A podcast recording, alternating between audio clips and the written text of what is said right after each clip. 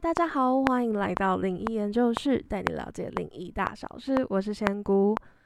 我们今天的主题也是一样，从返校的游戏延伸的。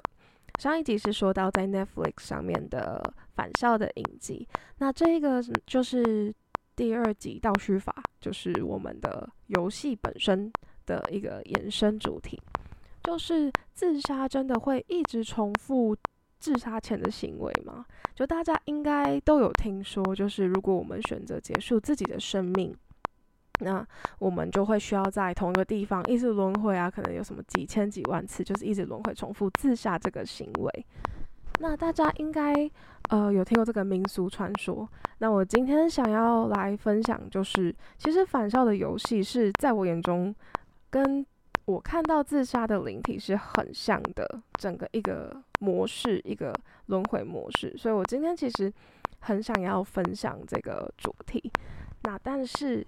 呃，我觉得这个主题非常沉重。我这边想要先声明，就是。我今天想要分享，只是说我以仙姑的角度看到自杀的灵体会经历什么。我没有想要对就是选择自杀，或是有一些呃呃比较有忧郁倾向，或者是真的情绪比较不好的一些呃听众，就是想要有一些责备，还是说有一些不理解。那因为其实香菇身边有曾经发生过同学想不开。然后选择结束自己的生命，而且是已经过世，所以今天也的今天的声明也包含说，如果我们呃，因为这一集的内容会有大量讨论到自杀或者是呃结束自己的生命也好，就是负面情绪也好，就是会有很多这个相关的，所以如果有相似经历的人，也请先评估自己的心理状态。如果是听到这些相关主题会让你心里不舒服，请你跳过这一集，就不要让自己心里有负担。那如果真的有这样的念头，那也就是请大家找就是防自杀的一些相关的，嗯，就是专门的，像是张老师啊这些防自杀的专线。那我这个专线也会留在说明栏当中。如果大家真的就是需要求助，请马上的去求助。而且就是再说声抱歉，因为仙姑自己是没有办法设身处地，就是同理，就是换位思考的去理解说为什么会去结束自己的生命。所以当面对到这些听众的，呃，有曾曾经有这些念头的听众，我其实想要说声抱歉，就是我今天分享的可能会让你觉得，哦，我好像。嗯，不理解为什么你们有这种想法，或是要做这种选择。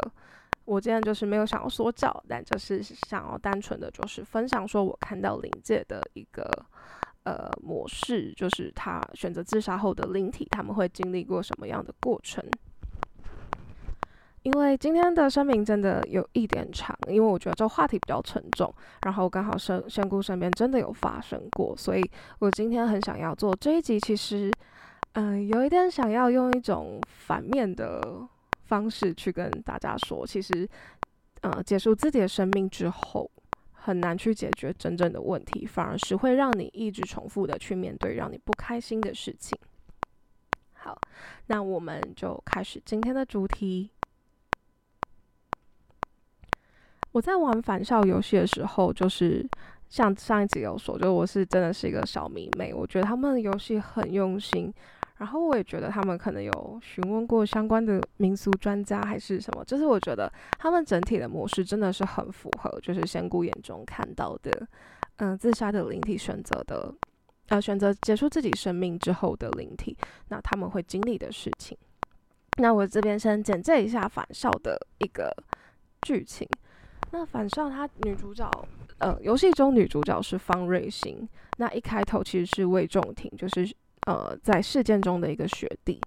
那方瑞欣呢？其实他自己的家庭原本很和谐，然后他自己也是一个很品学兼优的学生，那也是被大家看好的一个感觉，之后会大有所为的一个学生。但是也因为家庭的关系，就是家庭，呃，父亲可能有一些，呃，从游戏里面看起来是家。呃，酗酒、家暴、外遇，就是可能有一些波动，就是没有把重心放在家里，所以导致让母亲其实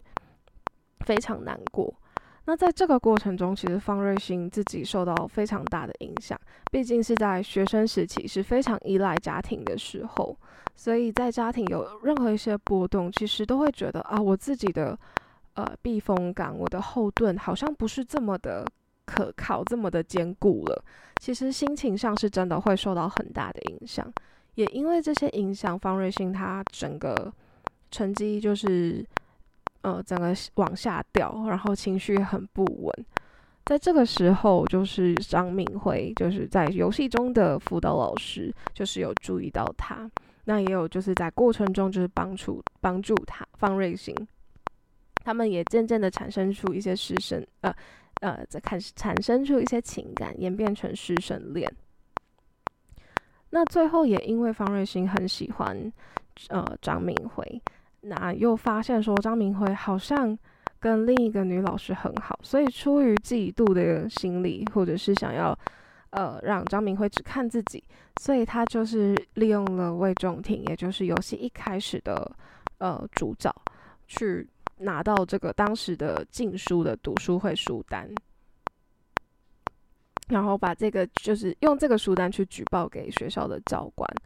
所以让最后让。嗯，学校的非常多人受到影响，就是有些是被呃关判刑，那有一些就是被呃甚至夺走生命，这样子就被处刑。其实张明辉在呃，其实方瑞欣在听到就是张明辉跟整个读书会都遇到了这些遭遇之后，其实他自己也受不了内心的谴责，所以他就是选择了结束自己的生命。那也是因为这样子，所以我们在玩的时候，其实方瑞欣他已经是死，就是过世的，是灵体的状态，然后也是陷入了一次次的轮回，然后没有办法解脱。那其实这整个剧情跟现实中相似的地方真的很多。那我会大概先从游戏的呃游戏的章节来区分，然后来说明它大概哪里跟现实生活中很像。那游戏的第一章节呢？其实它跟现实生活中像的地方是，它会重复生前让这些灵体让自己很痛苦的事情，也就是让他们决定要结束自己生命的事情。只是在现实生活中，它不一定会像防瑞星一样，可以有不嗯可以有选择的机会，就是因为在我们在玩游戏的时候，其实方我们会写我们就是。在游戏中，我们是当方瑞星，然后我们要去选择说我们要怎么走。就是我今天，比如说要不要，就是一不断的去解谜，那要不要举报，或是要不要就是面对自己不喜欢的事情。其实我们在这个过程中是有选择的。那在真正如果是自杀的灵体的时候，是它其实只是会一直重复着这样同样的行为，同样的情境，会让你自己很心里很不好受。那重复到呃，可能相对呃，重复到另一个时间，觉另一个世界的时间到了，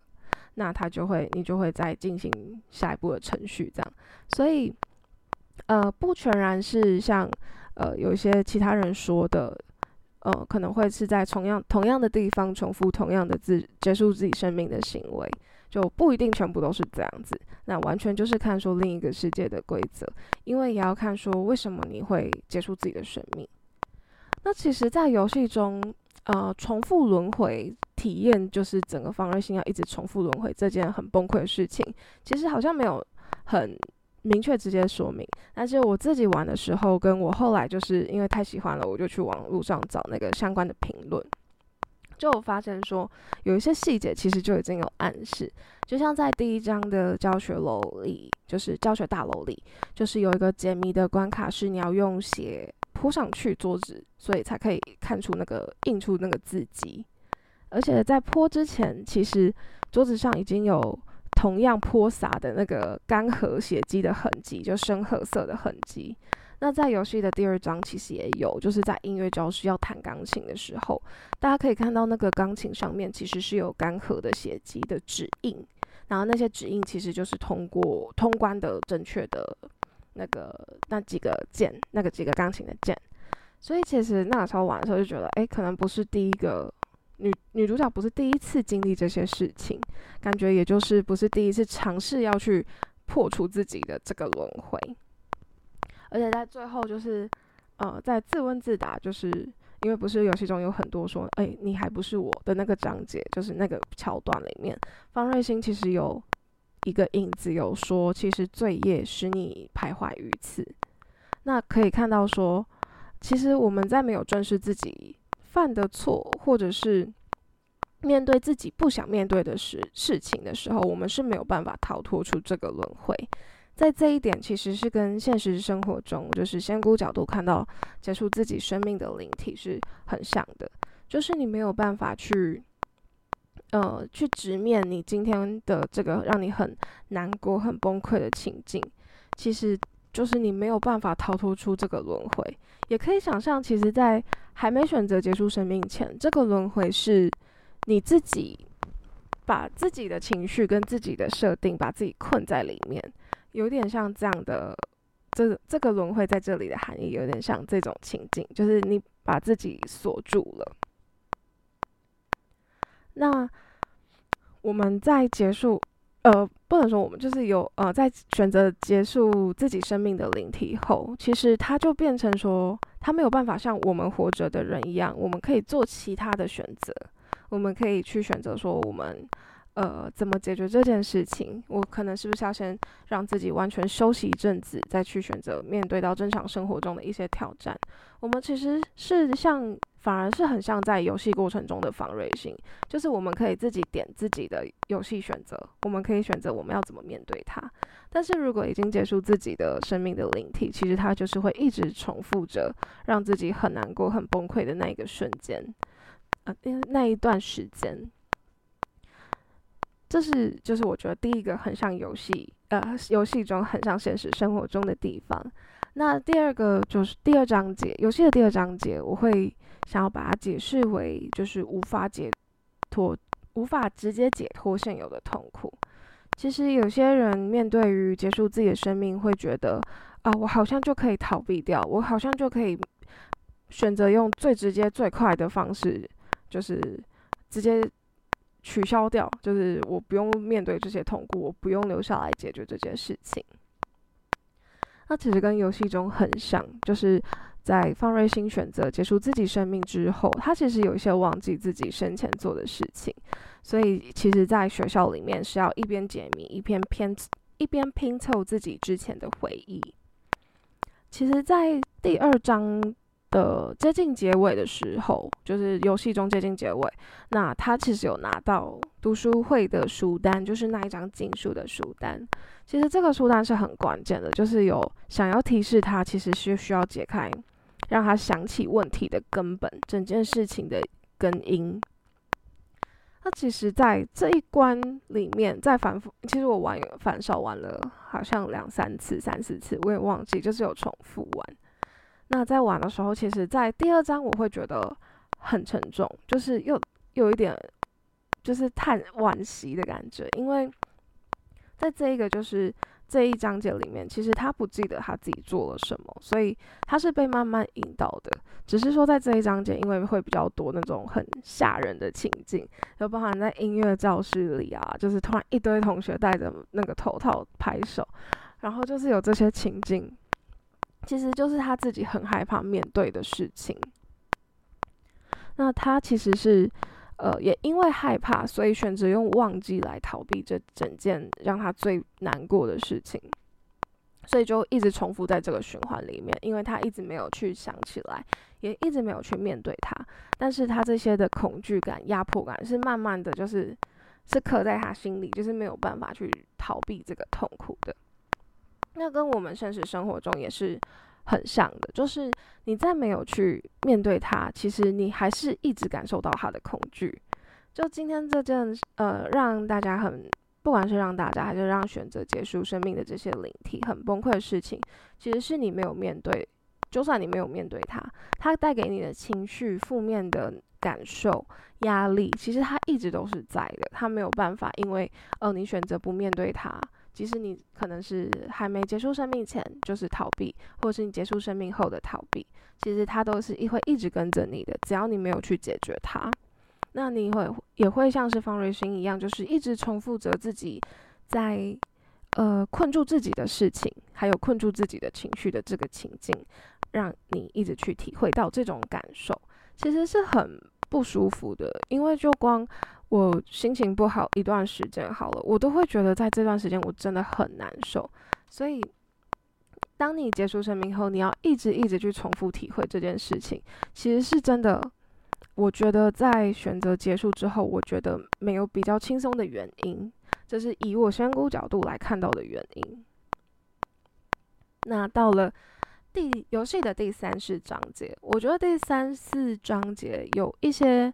轻松一些些，就是他稍微没有这么压迫，就是因为在方瑞欣家庭失和，让他觉得在家里找不到安全感的这一段期间，其实有张明辉出现，那。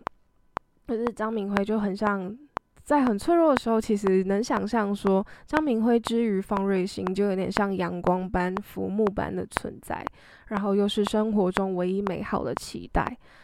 其实也是因为这么美好，然后也是真的有一些师生恋，就是让他脱离这些痛苦，就是家庭啊，然后包含学习成绩不理想的这个痛苦的漩涡里面拉出来的感觉。所以这样子的反差之下，又会让方瑞欣更想紧抓着张明辉不放。其实，在第三十章的这一个玩起来的时候，其实自己心情会轻松一点，会觉得哦，至少方瑞欣有就是生活中黑暗生活里面有一道阳光的感觉。但其实，在这一章节就很在三十章里面，就有点像，其实你要直面自己的问题。然后比较理性分析自己的问题，就不能说觉得哦，全部都是我自己的问题，或是全部都不是我自己的问题，就都不要这么极端，就是比较折中的去分析。因为在这三四章就会发现说，就会发现说，其实方瑞欣已经知道说，就是他自己交出书单，然后害就是魏仲廷可能被当成廖北啊，就是告密者，所以他害了。魏仲廷之外，他又也是让张明辉啊这些老师组读呃组成读书会的老师，就是直接受到呃一些判决，就是被被迫离开这个世界。所以在这里，他其实已经可以明白说，呃，也是因为他自己的这个错误，就是让自己就是面对到自己更不想要的一个结局。其实他如果那个时候比较退一步的话，可能就可以。嗯，在选择结束自己生命之前，其实是可以去面对自己的整个问题，就是可以去了解说，哦，其实可能呃有他的苦衷，或者是执念，可以在有执念的时候，有就是想要紧抓不放的时候，可以稍微放松一点，就是让自己呃脱离一下那个情绪，可能做一些自己想要做的事情，这样才有办法就是去做出不同样的选择，不然其实，在玩返校的时候。就真的能体会到，其实那些自选择结束自己生命的灵体啊，他们真的是因为一直重复着这个让他很难过的情境，所以也真的是让他们的情绪一直处于在很紧绷、很崩溃的状态，就是他们会一直反复的体验着让他最不开心的那个时候。其实这种，我觉得如果时间久了，其实真的是，呃，心智再强大的人，应该都会很。很痛苦，就是都会很犹豫，所以所以在就是选择自己结束自己生命之前，就是真的是要就是去了解说，哎，自己是不是有其他的选择，或是我可能事出有因，可能问题是有一部分是我们自己身上，有一部分是对方身上。那在结束自己生命之后，变成灵体之后，我看到的状况会比较少，能够去。直面自己的问题，因为就像刚才说的，就是我们一直在假设，我们一直就处在我们面对最痛苦、每天都很痛苦的状况下，其实你就是心理上、就是情绪上也会很扭曲，也会没有办法去很理性的去思考。所以我觉得整个游戏玩下来，也跟现实生活中很像，就是刚才一直有说到结束生命前跟后。其实有发现说，在结束生命之前，其实我们真的会像方瑞星游戏里的方瑞星，我们是有机会就是去做不同的选择。那结束生命之后，可能会因为很多的情绪，然后很多就是你又更无法去改变这一个最终结局了，所以你又只能被迫去重复最终结局之前的一个嗯一个情境，所以在这种状况下，其实是更难去抽离、去理性的去思考，说哦，我其实做错，我应该要怎么做，可能会更好。这是我看到，就是呃，选择结束自己生命灵体后，可能没有办法、没有办法、无能为力改变的地方。那我也觉得，就是玩玩返校这个游戏，虽然说很沉重，没有错，但是我也觉得，哇，真的就是好符合，就是我自己呃仙姑角度看到的自杀的灵体。那其实这一集我真的是，